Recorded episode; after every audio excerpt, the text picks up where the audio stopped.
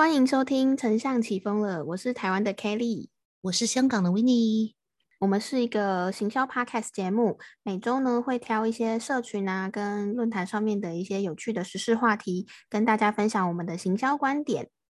最近的话，我在呃脸书上面是不断看到有很多很多的媒体和粉砖在 tag 一个人，就是叫文清哥，文就是闻东西的闻嘛，亲就是亲戚的亲，然后叫文清哥。这个人呢，从今年脸书演算法改版之后呢，就陆陆续续一直累积他的声量，然后到近期各大媒体都在争相 tag 这个文青哥。我们今天就是要来跟大家聊聊，说为什么文青哥可以被各大媒体 tag，然后还被邀请去采访呢？让我们继续看下去。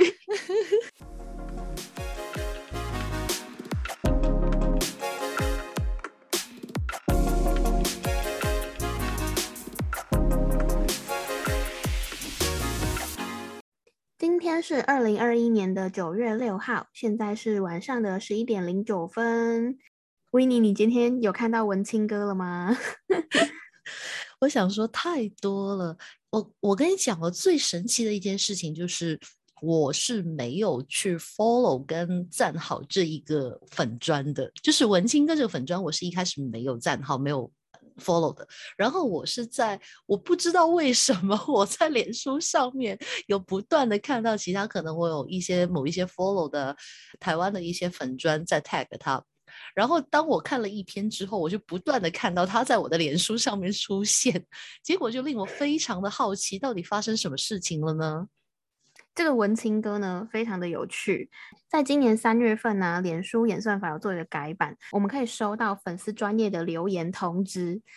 像我的话，我也是本来没有追踪文青哥，但我也是最近就看到各大媒体都在 tag 他，我想说，嗯，发生什么事？这个人是谁呀？然后。后来你去追踪这个文青哥之后，你就会发现哦，文青哥去留言，你就会收到他呃收到 Facebook 的通知，它就会显示说文青哥回应了圈圈粉砖的贴文，然后后面就是挂号他的留言内容。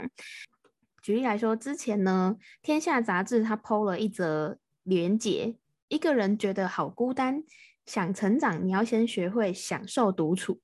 然后文青哥就在底下留言说，享受孤单是假的。没有人要才是真的哇！超多人按赞，就是大家就会收到文青哥留了这个“享受孤独是假的，没人要才是真的”的留言通知，大家就会争相想说：“哎，这是什么东西？他是他为什么会留这个留言？”然后就跑去这个贴文底下看。所以这个是在脸书演算法改版之后呢，发生的很有趣的现象。台湾这边呢，称这个现象叫做“坐标之力”。不知道香港那边有没有听过这个？哎，我觉得很酷哎。其实我们在这个行业，其实大家都一直有听说到 Facebook 这个东西嘛。现在的触及非常的低，有没有？就是很多人都跟你讲说啊，我现在粉砖的触及好低哦，我现在怎么样怎么样？然后它的演算法又改变掉了，所以直到我们会看到文青哥这类型的人出现的时候，我们才发现，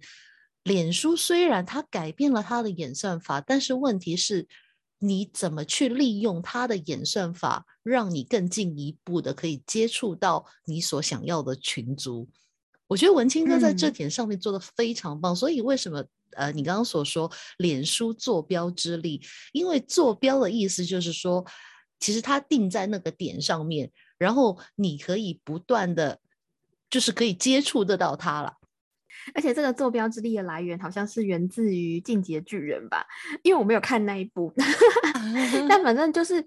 我忘记是谁把这个名字定义出来，但我觉得定义的还蛮有趣的，就是说有点像，就像刚刚维尼说的，这个 KOL 在哪里留言，他就会跳通知给有追踪他的人嘛。那如果说有追踪他的人看了之后，他可能也引起共鸣，或者是也引起他好奇心，进而留言。分享或按赞的话，他又会推到他这个留言者的朋友圈里面去，让他整个触及会再提高。所以我觉得这个坐标之力是一个蛮有趣的新功能，好像是在今年三月十二号的时候公布的吧。台湾有蛮多人就是会运用这个新功能去玩一些东西。但在讲这个坐标之力之前，想说也可以跟大家分享一下脸书演算法。刚好在上个月的时候呢，脸书刚公布说，它的涂鸦墙的内容到底是从哪边来。那时候我就看到说，哎，其实脸书的涂鸦墙上的内容有五十七 percent 是来自于朋友或者是你 follow 的人的贴文，然后再来十十九点三 percent 是来自于社团，十四趴是来自于你你追踪的粉丝专业。我们从前三大来看，就会发现说，脸书超重是朋友之间的发文。刚 Kelly 跟大家分享的其实是脸书现在它演算法的改变嘛，但是大家其实细心的想一想，脸书它刚刚推出的时候，它我们称之为它叫做病毒式的一个 social media 媒体嘛，那就是什么？就是指人与人之间的传播。所以其实 Facebook 它的演算法，你细心的去想一想，其实它不是改变了。它是回到过去了，因为一开始的时候，脸书其实在做什么？就是人跟人之间，你是因为朋友，因为 Facebook，你找你的朋友，你要看你朋友的东西，在你朋友的底下留言，你跟他熟，所以你会留言。而你留了言的话，就可能你身边有其他朋友也会看到这个留言嘛。所以其实他这一点证明了什么呢？其实是脸书他现在把他的演算法，或者说他把它。大家一直讲，他说很商业化的这块东西呢，慢慢把它淡化掉，重新回到说，就是人跟人之间，我跟你之间有互相去追踪、互相去 follow 的呢，它的那一个的点是最高的。而且要注意的一点就是，刚刚所说嘛，就是现在它可能是有这个坐标之力，其实它也是为了有一些说。因为他不可能放弃粉钻嘛，所以你会看到说有些粉钻它超过十万的时候，它就可以利用这个功能，就变成好像追踪了他，他去一个地方留言的时候，你有可能会收到通知。哎，这个不是重点哦，重点是他要靠这些十万的人，可能他在那边留言，你收到通知之后，你要去跟他互动，然后你身边的人会看到，这才是从这个坐标之力这一个点上面去爆发。这有点像，其实我们 现在的疫情时代，就是它要达到这一种就是一传十十传百的一个效果，就是靠人跟人去传播。因为我是觉得，其实在这份报告里面还有一点，刚刚 Kelly 还没有提到的，我在这里讲一下好了。贴文就是人跟人之间的贴文，刚刚不是已经说了占了五十七趴嘛？而五十七趴里面是。如果你的贴文里面是没有连接的话，它占有了五十四点六趴在这里。嗯，这个也是脸书一个很坏的点。这个点其实有很多人很知道，因为呃，我们其实之前一直跟大家讲说，如果你要玩脸书的话，尽量你不要把什么 YouTube 的 link 摆过来，然后可能你自己的一个有没有 blog，很多人喜欢把那个 blog 的连接放过来，然后就直接让人家点过去嘛。嗯，其实 Facebook 很讨厌这一种，他不希望有任何人把人带去不属于他的站，所以你这里一有连接的话，其实你的 reach 会非常非常的低。而且这个是脸书自己官方证实的事情，对，所以所以这件事情还是很多人不知道，你知道吗？就是还有很多人说，哦，不行啦，我要 call for action，有没有？就是很多人都会这样讲嘛，我一定要有一个 call to action。但是其实有时候我们说，就是你要 call to action 的话，你不一不一定一定要有一个连接在那个那个整个贴文是一个连接的贴文，你可以在不经意之间让别人过去。所以你有没有看到？有一些最近哦，特别是最近，你有没有发现有一些台湾的粉砖，他们会用文字的形式直接在上面写说发生了什么什么什事，然后在下面的留言的第一条放链接，放链接超多的。前阵子才有人在骂这件事情，说为什么大家都要这样子。对，那就是故意的。我觉得最好笑的是，最近有一个便利商店呢，他就用了一个标题杀人的方式，然后再搭上文字跟背景，就纯背景的文字。因为因为最近蛮多媒体都会用这样子的方式，先杀标题杀人之后，然后再跟大家说哦，连接在第一行，或者是连接在连接在留言处啦。然后大家点开之后才可以看到那个连接嘛。那我就看到说有人就在底下说，搞什么？为什么不要直接放连接，还要让人家点开才能看？还有热心的网友去解释说，这是脸书演算法的关系，如果放连接触及会很差。然后我就想说，哎，我觉得刚刚维尼分享这个超有趣的是，刚有讲到说人传人这件事情嘛，他很聪明的点是，他挑的人还不是猫猫狗狗，就是那种小小人物，就是比方说可能脸书假设是六十几个人追踪的，他就跳通知，不是哎，他是找大人物哎，呃，我在延伸维尼用疫情这件事来举例的话。他挑的是家里养了好几十万个、十万个人的家，然后让他去传播。我的社群本体比较大嘛，那我可以。扩散的人，我可以看到，或者是把病毒丢给他的人比较多，所以我就挑一个家里人口数多的粉砖，才拥有这个坐标之力。而且呢，我发现我收到的通知其实都是比较偏向人物类型的，就比方说可能是艺人呐，或者是某某呃插画家的粉砖之类的，才会接收到这类型的通知。如果是像虚新闻或者是比较偏向内容媒体类的话，我好像就不会受坐标之力影响，看到他们在哪里。留言，所以我在想说，脸书透过这样子的功能新增呢，就是要让这些关键领袖，我们称作 key opinion leader，让他们四处去留言，或者是让他们的动向更可以被看见之类的。所以呢，这个问题就来了。你会看到，就是脸书为什么要做这一点的改变呢？其实也跟你在建立你粉砖的时候，你选择的那个类型会有一个直接的关系。就是大家都知道，我们在建立一个脸书的粉砖的时候，可能大家已经忘记了为什么，因为大部分都已经有粉砖了嘛，没有人现在才 才在建立粉砖吧，比较少了。但是如果你回想起来的话，那时候粉砖一开始我们那个时候去建立的时候，你会看到它有六格嘛。就是第一个可能是什么 business 有没有？第二个可能是什么呃 community？第第三个可能是什么 organization 之类的啦。就大家应该有点印象。就其中有一格呢，它是关于好像 celebrity，就是跟人有关系的。无论你可能是 mus 呃 musician，或者你可能是一个对 creator 等等这一些，其实在我觉得是它是一开始。之后我们不知道了，就是现在的话，目前我们看到的，它大概是在这一个 category 里面的一些粉砖先开始去试用了这个功能。嗯，而且我在想说，如果他一开始，呃，如果他一开始就让超多类型的粉砖都可以，就是不同，呃，假设他一开始让媒体或者是让呃影剧。就是各大类型的粉砖都可以这样做标之力的话，哇，那我我整个 我的脸书的通知应该炸掉，应该会烦死。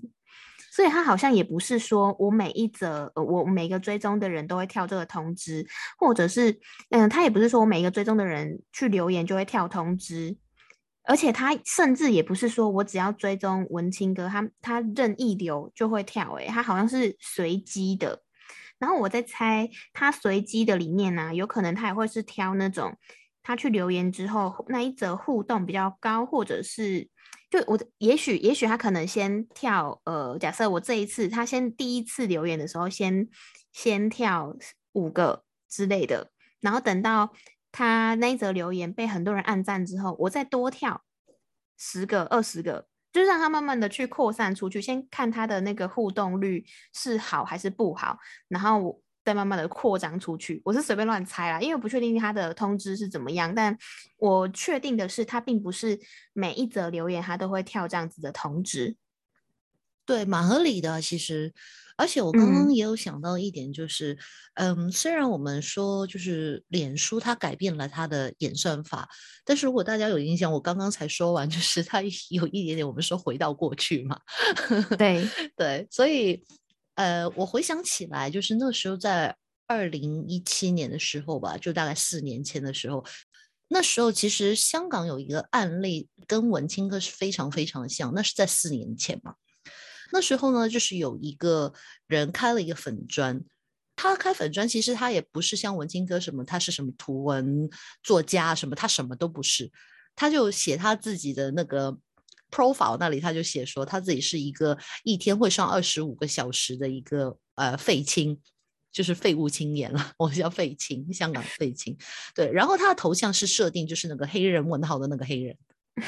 然后他就开始周围。去留言。那时候他去哪里呢？比如说香港的一些也是网媒嘛，可能什么一百毛啊，可能什么东方日报啊，呃苹果日报啊等等这一些的话，他也是在下面留一些，就也类似文青的那种毒鸡汤啊，或者是很无聊尬聊的那种，就随便留言。问题是什么呢？他留言的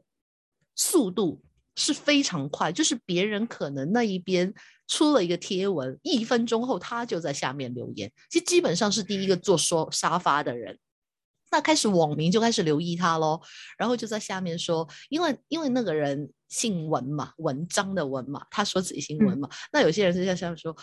文先生又是你哦，就是有些就是香港的网民在下面一直讲说，大家又开始默默留意这个人，然后会点那个人进去看看他到底是谁，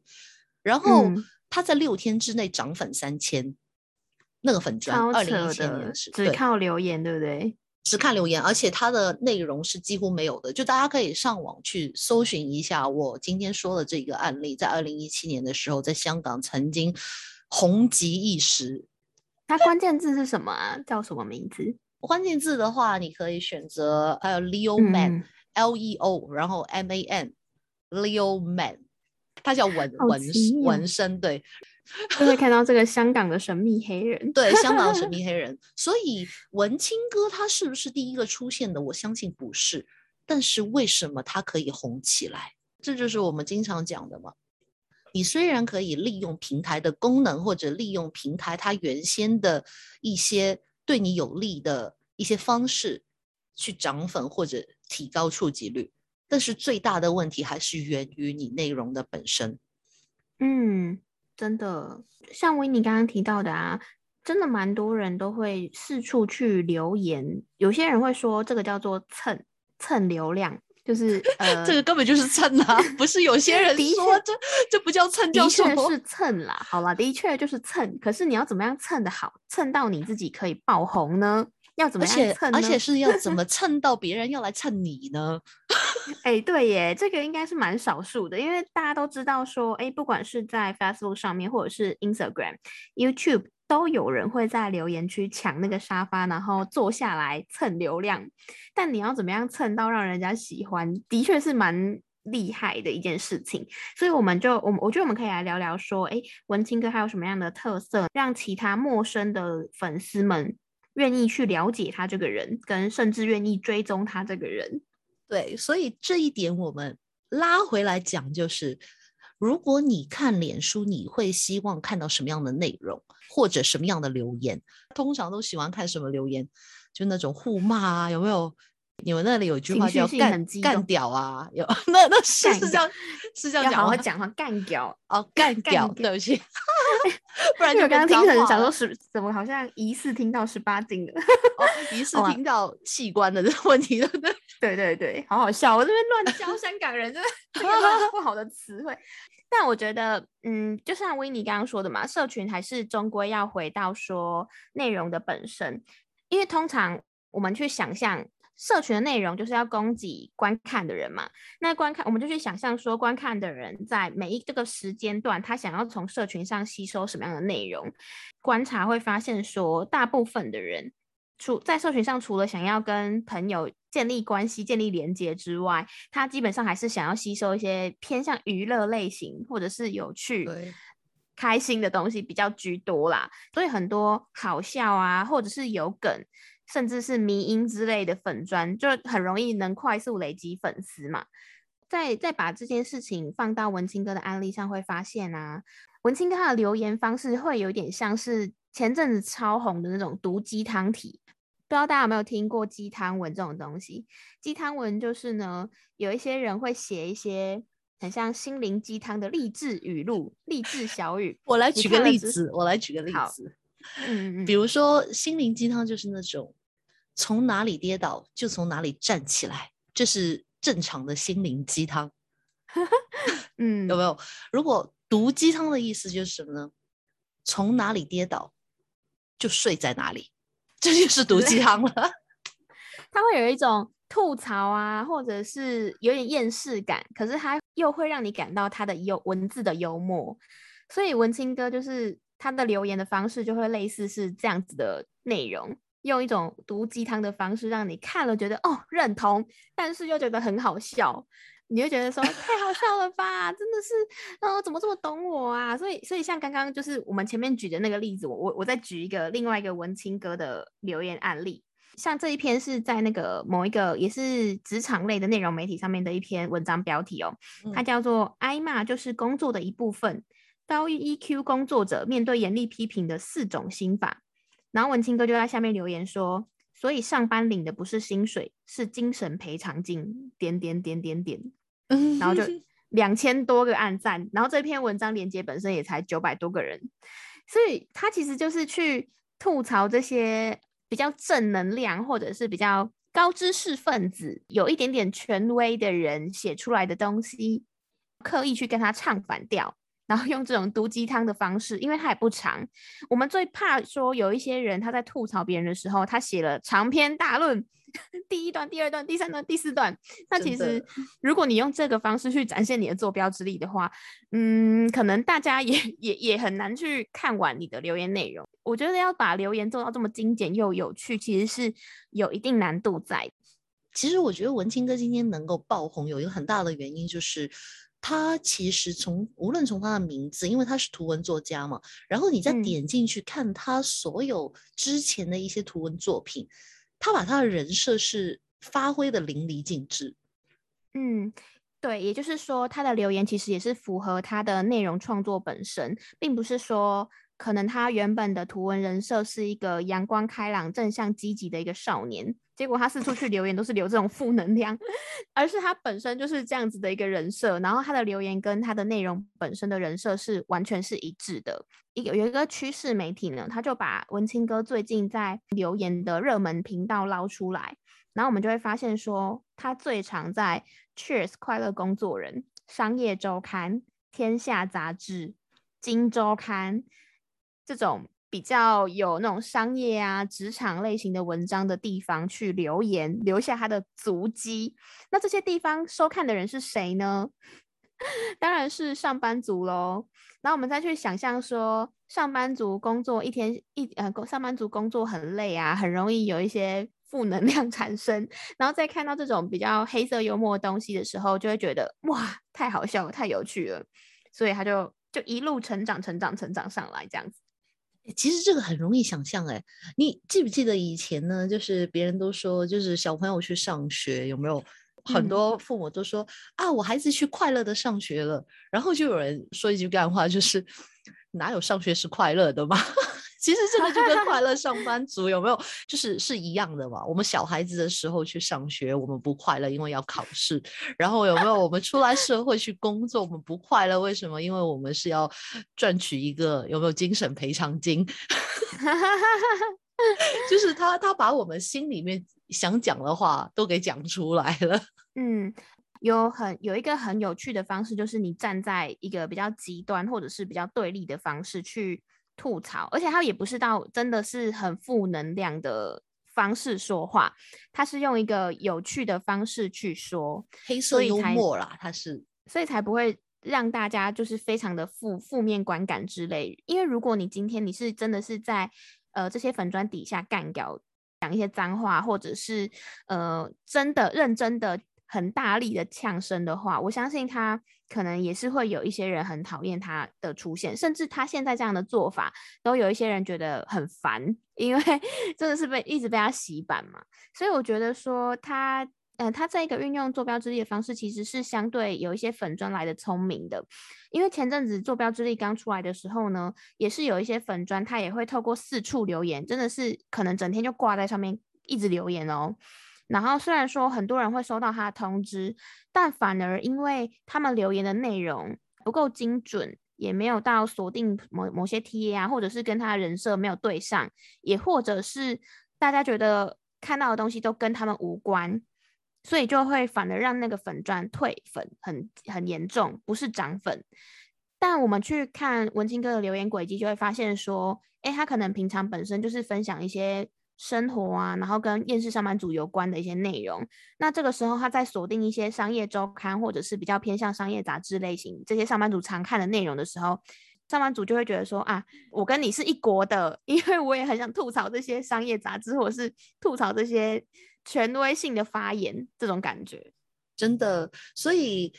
这里就要提醒大家一点了，你可以去利用脸书的演算法，或者甚至任何一个 social media 的演算法，但是如果你要利用的同时呢，你切记自己的定位一定不能走，自己的人设也不能走。所以这两点你切记的话呢，那基本上也不会说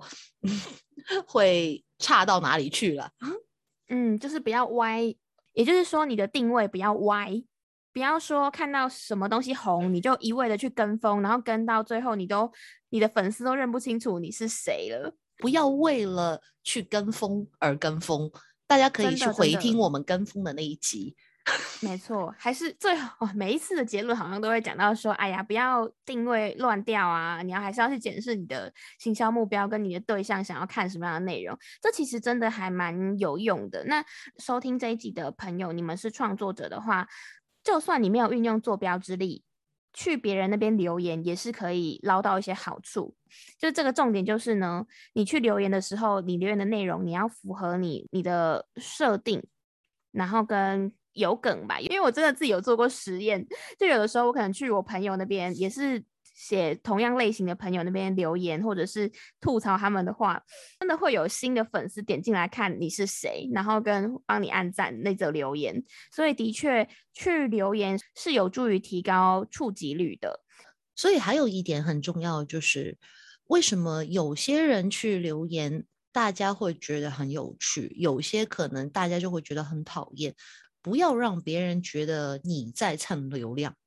那这个也是为什么脸书先把这个坐标之力放在一些比较庞大的粉砖的面前。因为假设就像我们刚刚所说嘛，假设你现在只有一百多人，有没有？然后你你就疯狂去留言或什么的，而且你讲的话可能也没有梗，可能也没有 跟你的 TA 相符合，可能也只是为了留而留。那这样子的话呢，其实对你整个粉砖的发展，或者整个在 Facebook 上面的发展呢，可能是反而是有害而无一利了。除了 Facebook 也会玩 IG 嘛？有没有？就是 IG 其实是一样的，就是有很多人就是说，你去分享别人的贴文到你的 Story，硬要 tag 你，然后问题是如果你没有。V share 去你自己的 story，就是把他的那个 线动贴去你 story 的话，他还要 DM 问你说：“哎，我都 re share 了，为什么你 你不 share 我的？”我就是不 share。这个这个就是那个道理啦，就是一样的道理。不要让别的创作者或者别的粉砖会觉得你在蹭流量。就是我觉得有些东西就是很神奇的，就是互带嘛。什么叫互带？就是你可以为他增加了他的流量。那相等于他可能也为你增加你的流量，所以今天其实，呃，我们说文青哥，你会看到就是现在有很多粉砖有 tag 他嘛。我今天有看到一个就是大概一万多人的粉砖，就也没有很差了。然后有 tag 他，但是里面就是讲了非常多的废话，比如说什么文青哥，哎，你觉得什么什么什么什么，就是反正在讲他的自己的那个产品了。然后文青哥在下面讲了一句说。呃，小编看到你的数字，觉得你做的不怎么样，就类似，就是怎么讲呢？其实有时候可能他的一些把文青哥真的 call 进来留言的话，未必对你是一件真的好很好的事情。到时候就是引火上身，对，不自知，对。然后 大家都都有没有都是在 reaction，就是很在笑他的那个留言嘛。我们今天这一集呢？简单透过文青哥的爆红事件，跟大家分享二零二一年脸书的演算法，还有一些留言到底要怎么样蹭流量 才会蹭到红呢？这些社群技巧简单分享给大家。那我们在今天的 Podcast 说明栏里面也也会放上二零二一年脸书演算法的报告内容，如果有兴趣的朋友也可以上我们的说明栏去点击。观看这一则文章报告，那我们今天的内容就分享到这边。如果大家也在脸书或者其他 social media 平台上面，你发现了一些有趣的现象或者一些新功能的话，也欢迎你随时分享给我们哦。那我们下一集再见，拜拜。